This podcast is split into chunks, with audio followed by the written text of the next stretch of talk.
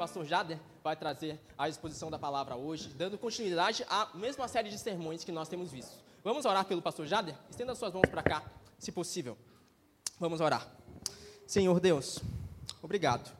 Obrigado porque o Senhor nos dá o grande privilégio de estarmos aqui e de podermos escutar a tua palavra através do pastor Jader. Que o Senhor possa utilizar o Jader agora, pondo cada uma das suas palavras em seus lábios, de modo que o Senhor possa é, usá-lo para transmitir precisamente o que o Senhor pretende comunicar ao seu povo. Que o Jader pregue tão somente aquilo que consta das Escrituras e que provém da tua palavra, e que assim seja a voz do Senhor para a glória do teu nome. No nome do Senhor Jesus.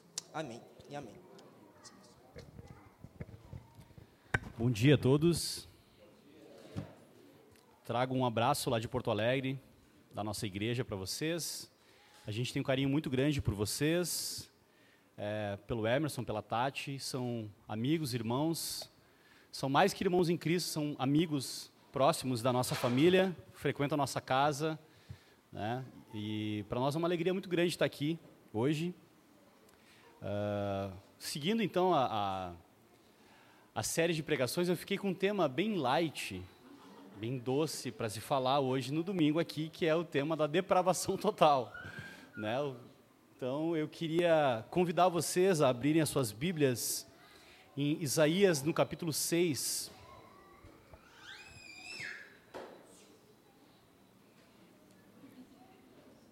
Diz assim a palavra de Deus: No ano da morte do rei Uzias, eu vi o Senhor assentado sobre um alto e sublime trono, e as abas de suas asas, as abas de suas vestes enchiam o templo. Serafins estavam por cima dele, cada um tinha seis asas. Com duas cobria o rosto, com duas cobria os pés e com duas voava. E clamavam uns para os outros, dizendo: Santo, Santo, Santo é o Senhor dos exércitos. Toda a terra está cheia da sua glória. Os umbrais das portas se moveram com a voz do que clamava, e o templo se encheu de fumaça. Então eu disse: Ai de mim, estou perdido, porque eu sou um homem de lábios impuros e habito no meio de um povo de lábios impuros, e os meus olhos viram o Rei, o Senhor dos exércitos. Então um dos serafins voou para mim, trazendo na mão uma brasa viva que havia tirado do altar com uma pinça. Com a brasa tocou a minha boca e disse: Eis que essa brasa tocou os, meus, os seus lábios, a sua iniquidade foi tirada e o seu pecado perdoado. Depois disso, ouvi a voz do Senhor que dizia: A quem enviarei? E, a, e quem há de ir por nós? Eu respondi: Eis-me aqui, envia-me a mim. Até aqui a palavra de Deus. Vamos fechar os nossos olhos, vamos orar mais uma vez. Senhor, nós queremos que foi o teu Santo Espírito que inspirou essas palavras, Pai. Nós queremos que esse mesmo Espírito está aqui nessa manhã, Senhor, para falar aos nossos corações e nos convencer, Senhor, do nosso pecado, mas também da tua graça soberana que opera em nós, Senhor, a salvação. Então, nos ajuda a compreender a profundidade, a grandeza e a beleza do teu santo evangelho. Em nome de Jesus nós oramos. Amém, amém e amém. Amém? Você pode tomar o seu assento.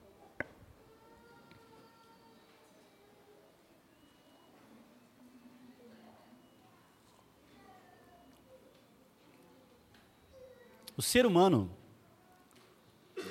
tem a tendência de se comparar. Todos nós nos comparamos.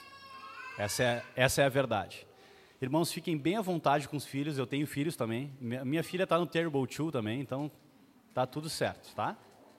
Sem problema. Nós temos a tendência natural de nos compararmos uns com os outros. A gente se compara, inevitavelmente. Por quê? Não sei, acho que faz parte da nossa natureza. Geralmente nós nos comparamos ou com alguém que nós julgamos ser melhor ou alguém que nós julgamos ser pior. Para nós nos sentirmos melhor, melhores, geralmente nós nos comparamos com as pessoas que, né, que a gente julga ser piores do que nós. Né? Então, quando a gente ouve nomes como Adolf Hitler, como o Hamas, agora que está na boca de todo mundo, né? Osama Bin Laden, Mussolini, Che Guevara, você sente que não é tão mal assim. Né? Você sente que é uma pessoa boazinha, né? de Jesus e tal. E que, na verdade, eh, comparado com essas, pessoas, com essas figuras, você é quase santo. Muitas pessoas fazem até um recorte dos dez mandamentos para provar, provar a sua santidade, né? Começa, não, eu não mato, eu não roubo, eu não adultero. Eles acrescentam dois mandamentos, né? Tem do, mais dois mandamentos que as pessoas acrescentam que nem tem nos mandamentos, é que eu não bebo, eu não fumo. Esse nem tem esse mandamento, mas as pessoas acrescentam para né, dar uma inflada. Ou outros vão por um outro caminho que é, eu casei virgem. Não sou tão mal assim. Ou eu estou com a mesma mulher há 20 anos. Né? Meu casamento durou mais do que o da Sandy. Essa é a forma que o ser humano gosta de se enxergar. Se enxerga no espelho ou em comparação ao seu semelhante. Mas essa definição, essa definição, a forma como nós nos enxergamos, ela não está alinhada com a palavra de Deus. Porque a gente tenta a se comparar com aqueles que têm os mesmos pecados, né? uns mais, outros menos, a gente se compara assim. Mas a verdade é que a gente não enxerga quem nós somos. Nós estamos cegos para a nossa realidade. A não ser que nós sejamos expostos à luz de Deus, nós estaríamos completamente cegos, perdidos e também condenados. Essa é a verdade. Então, essa doutrina da depravação total, eu vou usar esse texto de Isaías 6 para tentar ilustrar, e eu acho que esse texto, ele é. Não fui eu que escolhi esse texto, estou seguindo aqui a orientação, mas ele é um ótimo texto para mostrar né, a, a, como o homem se enxerga e quando ele tem esse primeiro contato com Deus, o que, que, o que, que acontece com o ser humano. Então essa doutrina, ela nos, a doutrina da depravação total, ou outra, outra nomenclatura seria depravação radical, que ela afetou radicalmente todas as áreas do ser humano. Né? A depravação total ela não quer dizer que nós somos tão maus quanto poderíamos ser, isso não é verdade. Mas ela é uma depravação radical, ou seja, ela afetou todas as áreas da nossa vida. Como a Carol aqui exemplificou, junto com as crianças, que o homem caiu em pecado. Ele caiu em pecado. E pensar na depravação total é pensar em o quanto o pecado afetou o ser humano. O quanto o pecado afetou o ser humano. Para quem não sabe, depravação total, ela é, essa doutrina é uma das doutrinas da graça, né? também conhecido como os cinco pontos do calvinismo. Ai meu Deus, que perigo falar essa palavra, né? Tem pessoa que fica meio arrepiado quando fala.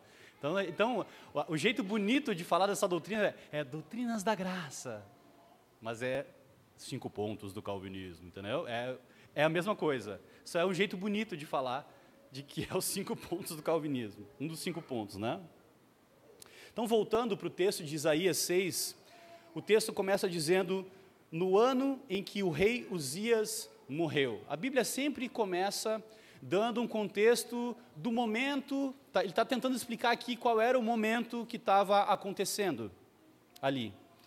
O rei Uzias, uma, assim, uma rápida panorama da história de Israel, tá? Nós tivemos Israel unido com três reis. Primeiro rei de Israel, Saul. Segundo rei de Israel, Davi. Terceiro rei de Israel, Salomão. Depois de Salomão, teve uma guerra interna ali, e aí o reino se dividiu entre o reino do norte, Israel, e o reino do sul, Judá. O reino de Judá, que eram duas tribos, a tribo de Judá e Benjamim, se não me engano, era, era governada por um descendente da família de Davi. Era o rei da linhagem de Davi, e era esse povo, uh, esse povo era o povo, mais ou menos, que seguia ainda as, as leis de Deus, e o povo do norte era, só para dar um exemplo assim, Acabe, que é o pior rei de Israel da história, é um, um rei do reino do norte.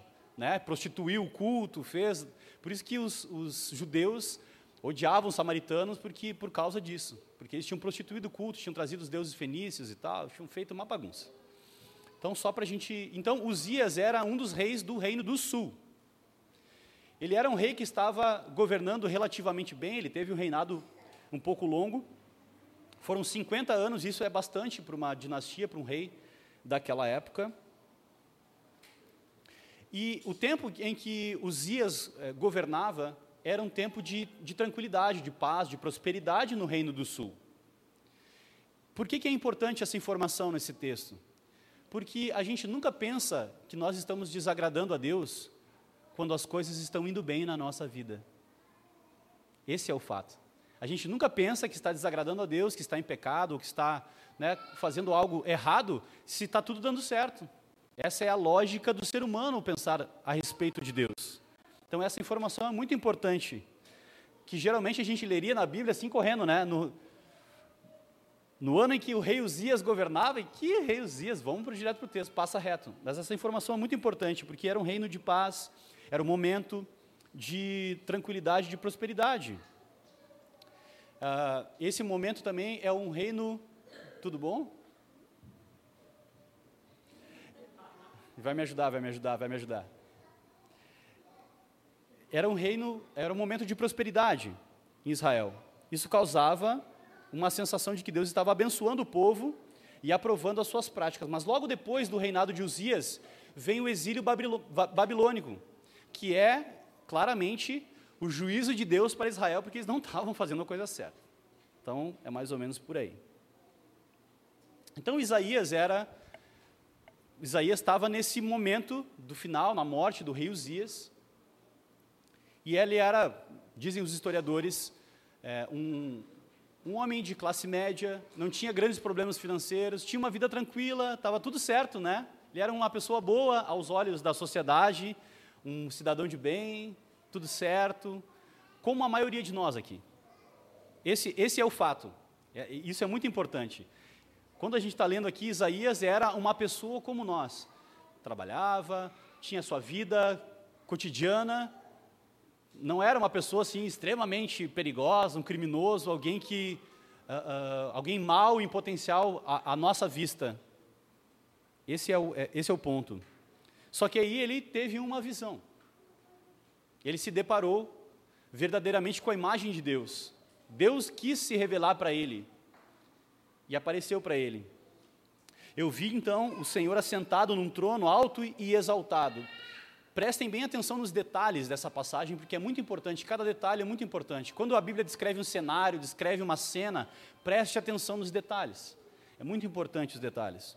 Num alto e sublime trono, um Deus que está acima de todas as coisas, num alto e sublime trono. E a aba de sua veste enchia o templo, ou seja, a presença de Deus tomava conta de tudo aquilo. Deus estava presente o tempo todo e tomava conta de todo aquele lugar. Acima dele estavam os serafins. Cada um deles tinha seis asas. Com duas cobriam o rosto, com duas cobriam os pés e com duas voavam. Eu já vou explicar isso aqui. E proclamavam uns aos outros: Santo, Santo, Santo é o Senhor dos exércitos, a terra inteira está cheia da sua glória. Ao som das suas, das suas vozes, os batentes da porta começaram a tremer e o templo ficou cheio de fumaça. Como alguém que fazia parte da aliança, Isaías era parte do povo de Deus e essa visão deve ter lembrado Isaías da época da lei do Senhor, de quando a lei foi entregue. Deve ter lembrado dois episódios específicos. Lembram quando do meio da sarça ardente Deus chamou Moisés? O que, que Deus disse? Não te aproximes daqui, tira as sandálias dos teus pés, porque o, teu, porque o lugar em que te encontras é uma terra santa. Eu sou, ajuntou ele, o Deus de teu pai, o Deus de Abraão, o Deus de Isaac e o Deus de Jacó. Moisés escondeu o rosto e não ousava olhar para Deus. Vocês entenderam agora o que, que significa os anjos terem seis asas, com duas cobrirem o rosto, com, com duas cobrirem os pés e com duas voarem? A santidade de Deus é, era chocante até para os anjos que são santos. Os anjos são santos, eles não têm pecado, eles podem estar diante da presença de Deus. Mas a presença de Deus, Deus é tão santo, Ele é santo, santo, santo, que até os anjos cobriam o seu rosto e cobriam os seus pés, em reverência à santidade de Deus. Irmãos, esse é o nosso Deus. Esse é o Deus que nós viemos adorar aqui nessa manhã. É desse Deus que nós estamos falando. Um Deus que é santo, santo, santo. E aqui começa o nosso problema. Porque nós pecamos contra um Deus que é santo, santo, santo. Os nossos pais, Adão e Eva, pecaram como representantes da humanidade e toda a humanidade então caiu em pecado. E nós estamos debaixo dessa maldição. Se não crer em Cristo, é claro. Estou falando da humanidade como um todo. Está debaixo dessa maldição. Então, imagina, quando Deus se ele vê aquela coisa maravilhosa, magnífica, e tudo aquilo acontecendo, até os anjos que são mais santos do que ele, cobrindo o rosto, cobrindo os pés, com as asas, por causa da santidade e da glória de Deus. Qual foi a, reação, a única reação possível de Isaías? Ai de mim, ai de mim. Uma outra situação que Deus também se revela para Moisés é em Êxodo 3 que diz assim, ó: Então Moisés disse: Peço-te que me mostre a tua glória. E Deus respondeu: Diante de você farei passar toda a minha bondade, e diante de você proclamarei o meu nome, o Senhor. Terei misericórdia de quem quiser ter misericórdia, e terei compaixão de quem quiser ter compaixão. E acrescentou: Você não poderá ver a minha face, porque ninguém poderá ver-me e continuar vivo. E continuar vivo. Isaías viu a glória de Deus. E todos esses dois episódios vieram na mente de Isaías. Se Moisés, que é né, o referencial do povo de Deus, ele não pôde olhar para Deus, e ele não poderia olhar para Deus e continuar vivo, porque Deus mesmo tinha dito isso para ele, o que, que vai acontecer comigo agora que eu vi o próprio Deus? Que eu vi a glória de Deus? Que nem os anjos puderam suportar tamanha glória, e em reverência cobriram o rosto e os seus pés. Ai de mim, ai de mim.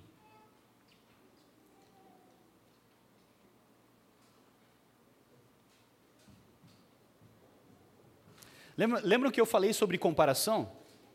Agora Isaías está diante de seres que são mais santos do que ele, os anjos que são santos, e o Senhor, que é três vezes santos. A única resposta possível para esse encontro é ai de mim. Qualquer ser humano que tivesse esse encontro teria essa reação. Aliás, todas, todas as vezes que nós olhamos para Deus na Escritura, o sentimento que brota dentro de nós é ai de mim. Ai de mim, estou perdido, foi o que Isaías disse, pois sou um homem de lábios impuros e vivo no meio de um povo de lábios impuros. E os meus olhos viram o Rei, o Senhor dos Exércitos.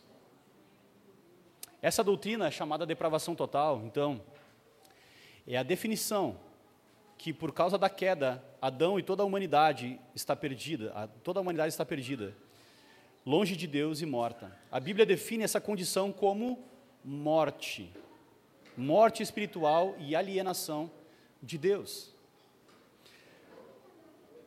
Em Gênesis 3, quando Deus diz que a morte entrou no mundo por causa do pecado, Deus diz que existe, uh, existem três consequências para o ser humano.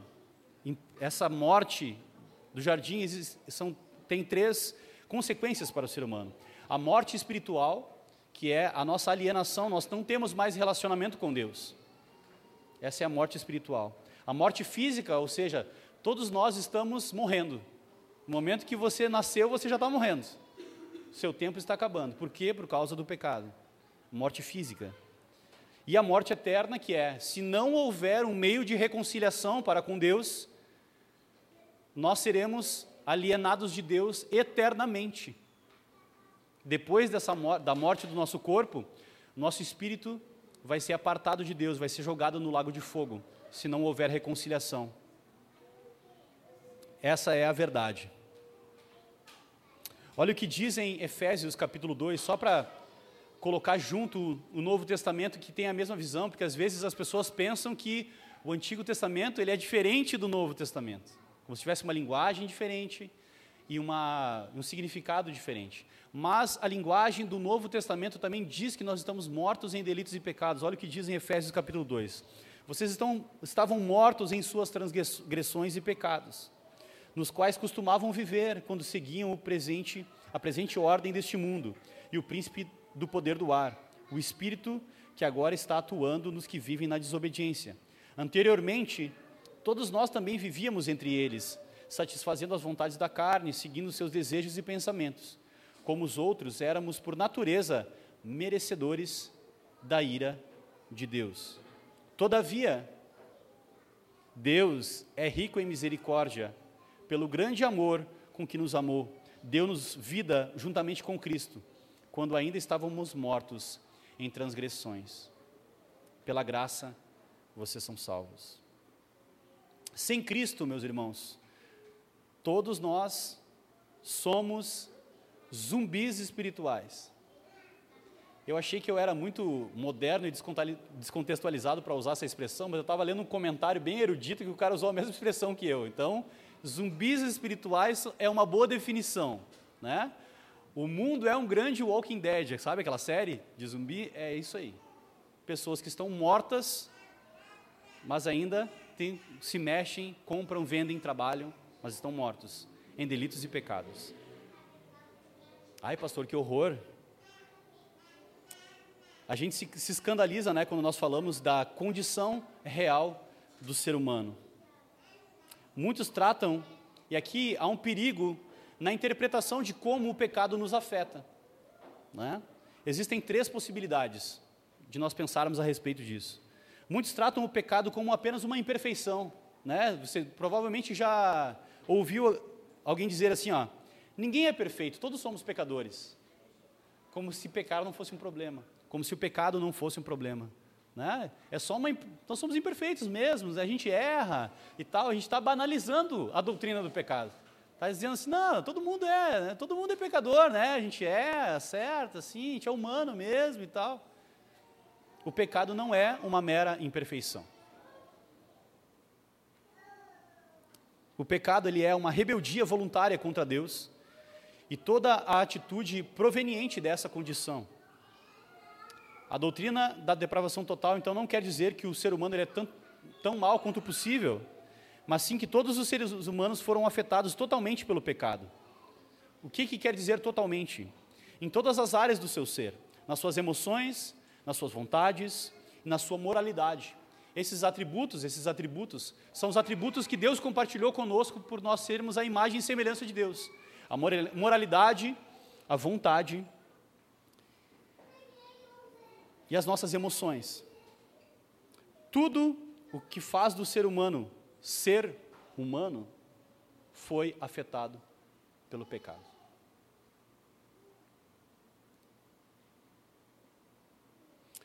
Desde a queda, o ser humano está debaixo então dessa maldição do pecado. Ele é movido por princípios errados e totalmente incapaz de amar a Deus ou de fazer qualquer coisa que mereça salvação.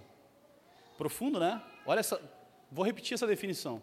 Desde a queda, o ser humano está debaixo da maldição do pecado. E é movido por princípios errados. Às, vezes, até a caridade a gente faz com princípios errados. Quando pergunto para alguém que, que faz caridade, tá, mas por que, que tu alimenta um mendigo? Por que, que tu dá a esmola? Ah, porque eu me sinto bem fazendo isso. Pô, mas que, que, ah, que sentimento egoísta é esse, né? Eu ajudo o próximo porque me faz bem. Então, se não me fizesse bem, eu não faria. Então, até, até fazendo bem a gente é ruim. É isso que, que é a depravação total. Até o bem que a gente faz é ruim. Até as nossas obras de justiça, como diz a Bíblia, são trapo de imundícia. Eu já vou explicar o que é isso. Então, a gente tem três visões a respeito é, de quanto o pecado nos afeta, e são elas. É, primeira, que o homem está bem. Se a gente for conversar na sociedade, não, o homem está bem, né? é uma visão mais otimista. A gente tem pensamentos parecidos com o do filósofo Rousseau. Vocês já ouviram falar? Que o homem nasce bom e aí o, o meio ambiente é que vai corrompendo o homem. Mas a pergunta é quem é que corrompe o, o ambiente que corrompe o homem? então essa é uma visão que muitas pessoas, né, uh, adotam, né? Ah, não, a criança é pura, ela não tem pecado. Ah, me desculpa, não é isso que a Bíblia diz. Seu filho é lindo, é uma criancinha amada, mas ele precisa de um redentor tanto quanto você. ele precisa de redenção tanto quanto você e eu. Todos os nossos precisam. É por isso que a gente não pode negligenciar a pregação do Evangelho também para os nossos filhos. Então, essa é a visão otimista que o mundo tem a respeito do pecado. Uma visão um pouco mais realista, vamos dizer assim, é a, é a visão de que o homem está doente.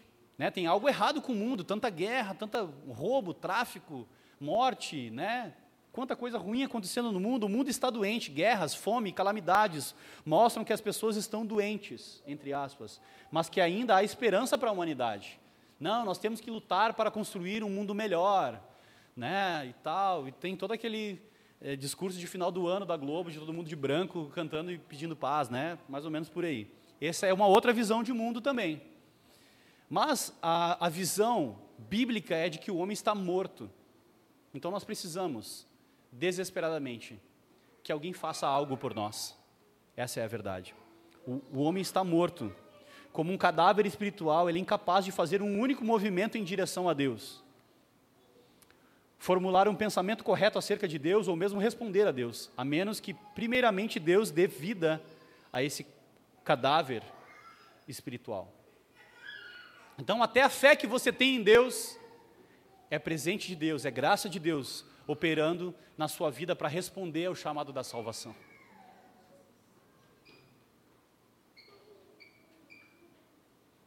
O mesmo profeta Isaías diz que a, a nossa justiça para Deus é como trapo de imundícia. Trapo de imundícia, eu estava conversando com, com, o irmão, com o Reinaldo, ele falou que antigamente, os antigos, não existia sempre livre, OB, essas coisas modernas que tem hoje. O trapo de imundícia era o pano de menstruação. Que jeito nojento, né, de dizer como nós, as coisas boas que a gente faz, boas entre aspas, representam para Deus. Até as nossas boas atitudes se não feitas pela fé, se não feitas em Cristo, elas são como um trapo de imundícia, como um sempre livre usado. É isso que a Bíblia diz. Isso está em Isaías capítulo 64, versículo 6. Eu sei que está todo mundo agora chocado, apavorado, com essa má notícia da nossa pecaminosidade, você é muito mais perverso do que você imaginava ser, hein? E agora? Irmãos, uma última coisa sobre a parte ruim da, da, da mensagem. O Paul Washer ele tem uma frase que diz assim, ó, quando você se recusa a ensinar sobre a depravação total, é impossível você glorificar a Deus, seu Cristo e sua cruz, porque a cruz de Jesus Cristo e a glória deste é mais magnificada quando colocada sobre o pano de fundo da depravação. Quanto pior nós reconhecermos que somos, mais glorificado é o nosso Deus e a cruz de Cristo na redenção. Quanto pior. Não é emocionante o testemunho de uma pessoa que era totalmente depravada, assim, no sentido profundo da palavra, ela é bandido, traficante, é, sei lá, assassino. E aí tu vê a obra de Deus, a redenção entrando naquela vida e resgatando aquela vida, não é lindo isso? Quanto mais nós entendermos a nossa condição de depravação, mais o nosso Senhor é glorificado na redenção e na sua cruz, na obra da cruz. Alguns pregadores reformados, eu vou falar isso aqui com o Michael, com o Tardelli, que estão pregando aqui, alguns pregadores reformados, iniciantes, eles acabam é, enfatizando demais a queda, o pecado e as consequências eternas do pecado. Mas a verdade é que o Evangelho é a boa notícia para a má notícia do pecado. A depravação, a, a depravação total é uma má notícia. É uma notícia horrível. E nós tem, temos a tendência de amenizar as má notícias, né? A gente, a gente vai dar uma má notícia para alguém, a gente uh, vai cheio de dedo. Mas a Bíblia não trata dessa maneira. A verdade de Deus é que nós estamos mortos em delitos de pecados. Nós precisamos ser ressuscitados com Cristo. Nós precisamos de um Salvador. A boa notícia é que Deus mandou o seu filho, o seu único filho, o único capaz de purificar todo e qualquer pecado, e ele fez isso. A boa notícia do Evangelho é que Deus salva pecadores por meio do seu Filho Jesus. Ele tem graça abundante e suficiente para te purificar do pecado. Vocês lembram o que aconteceu?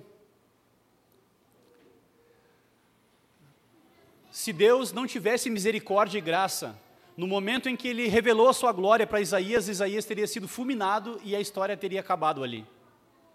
Mas Deus não é só justiça, glória e santidade.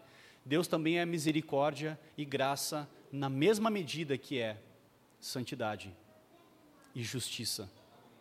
Na mesma medida.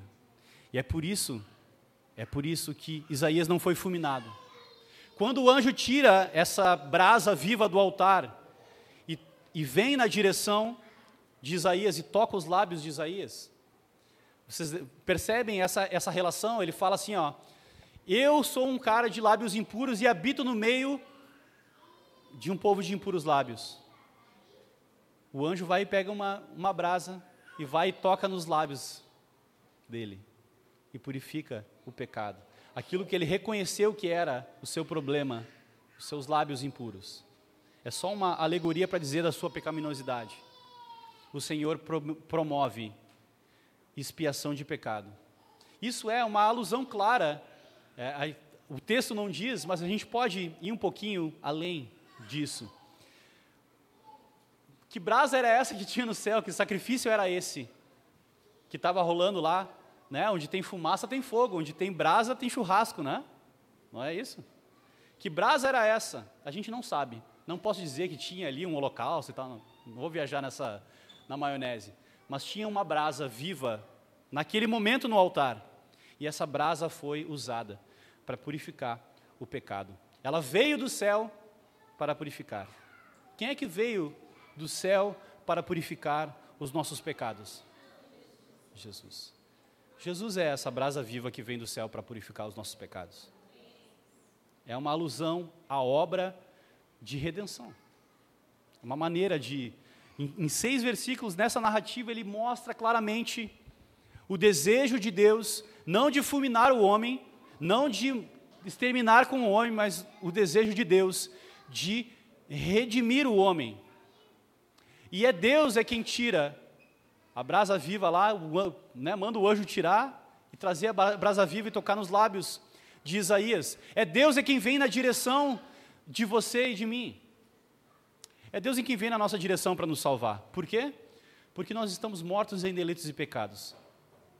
Nós não conseguimos dar um passo na direção de Deus. Então, se você está aqui hoje, nessa manhã, é porque você é um total, totalmente depravado, mas você é um totalmente depravado que está sendo purificado pelo Senhor dia após dia, semana após semana. Deus está operando a sua salvação na sua vida. Deus já veio na sua direção, propondo redenção para você. Esse é o fato e é, essa é a graça de Deus. A graça de Deus, então, o Evangelho é essa boa notícia.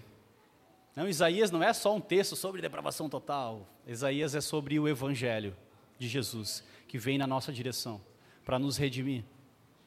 E o que acontece depois? Porque não para aí. Isaías não foi purificado e voltou para casa assistir Netflix. Isaías foi chamado por Deus para ser o maior profeta que anuncia a vinda do Messias, inclusive. O livro de Isaías é o livro mais cristológico no sentido de anunciar, profético, né? De anunciar a vinda do nosso Senhor Jesus Cristo. E olha como Deus faz. Deus está fazendo hoje, nessa manhã, com você o que ele fez com Isaías. Primeiro, ele está revelando a sua glória para você. Você veio aqui e teve um contato com a glória de Deus. Você reconheceu a sua pecaminosidade. Deus está te purificando novamente. E agora Deus está dizendo assim: A quem enviarei? A quem enviarei? Porque Isaías, como eu falei, não voltou para casa ver Netflix. Deus nos purifica sim, mas nos purifica para a sua glória. E a sua glória está na redenção. E a redenção vem através da pregação do Evangelho. Então Deus está nos purificando e nos desafiando, está nos chamando para que a gente volte para o mundo e vá pregar o evangelho da graça de Deus, que purifica a depravação total com o sangue de Cristo Jesus. É, é sobre isso que essa passagem diz. Deus está nos purificando novamente, para que nós sejamos representantes do Evangelho no mundo. O culto é essa representação. Nós viemos aqui adorar um Deus Santo, nós cantamos aqui sobre a santidade de Deus, nós nos arrependemos do nosso pecado, somos confrontados aqui pela palavra com a majestade de Deus, com a santidade de Deus, nós nos arrependemos do nosso pecado. Nós somos purificados pelo Senhor novamente. O Senhor nos purifica do pecado. E aí agora a gente volta para as nossas casas, para a nossa vida, para o nosso trabalho, para anunciar a salvação que veio do céu e nos alcançou, para a glória de Deus. Amém? Qual é a tua resposta para a graça de Deus? A graça que venceu a tua depravação total. A nossa resposta diante dessa notícia maravilhosa do Evangelho deve ser a mesma de Isaías: Eis-me aqui, envia-me a mim. Amém? Vamos orar? Senhor, nós estamos aqui diante de Ti, Senhor. Pedimos a Tua graça e o perdão dos nossos pecados, Deus. Nós reconhecemos a tua santidade e nós reconhecemos a nossa pecaminosidade, Deus. Nós reconhecemos que sem ti nós estamos completamente perdidos, Pai. Sem ti não há salvação.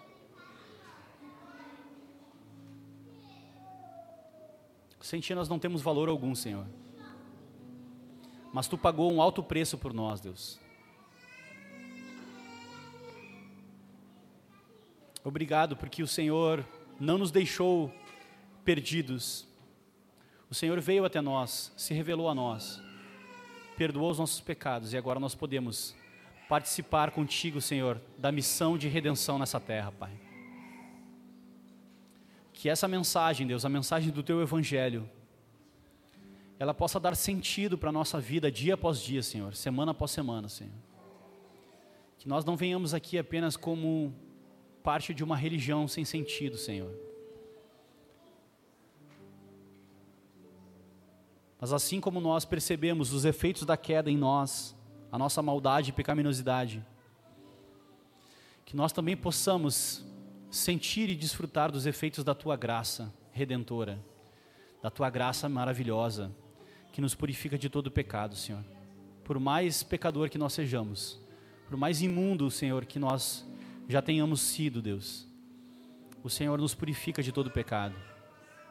E agora nós podemos chegar diante do trono da graça de Deus com confiança e te adorar, Senhor. Porque Cristo morreu no nosso lugar e pagou todos os nossos pecados. Nós louvamos o teu nome e agradecemos, Senhor, pela tua graça. Graça maravilhosa. Graça imerecida, Senhor. Nós declaramos o nosso amor por Ti, Senhor. Declaramos, Senhor, que Tu és inigualável, Deus. Às vezes a gente não tem noção, Senhor, não tem capacidade de compreender a Tua graça. Não tem capacidade de compreender, Senhor, o quanto Tu nos amou, Senhor, em Cristo. Enche nosso coração da Tua paz agora, Senhor. Por meio de Cristo nós temos a paz com Deus. Nós podemos nos relacionar contigo, Senhor. Como nós cantamos, nós podemos te chamar de amigo. Quem somos nós, Senhor? Quem somos nós, Senhor, pecadores, para te chamar de amigo, Deus? Para te chamar de Pai. Obrigado pela tua graça, Deus. Em nome de Jesus. Amém.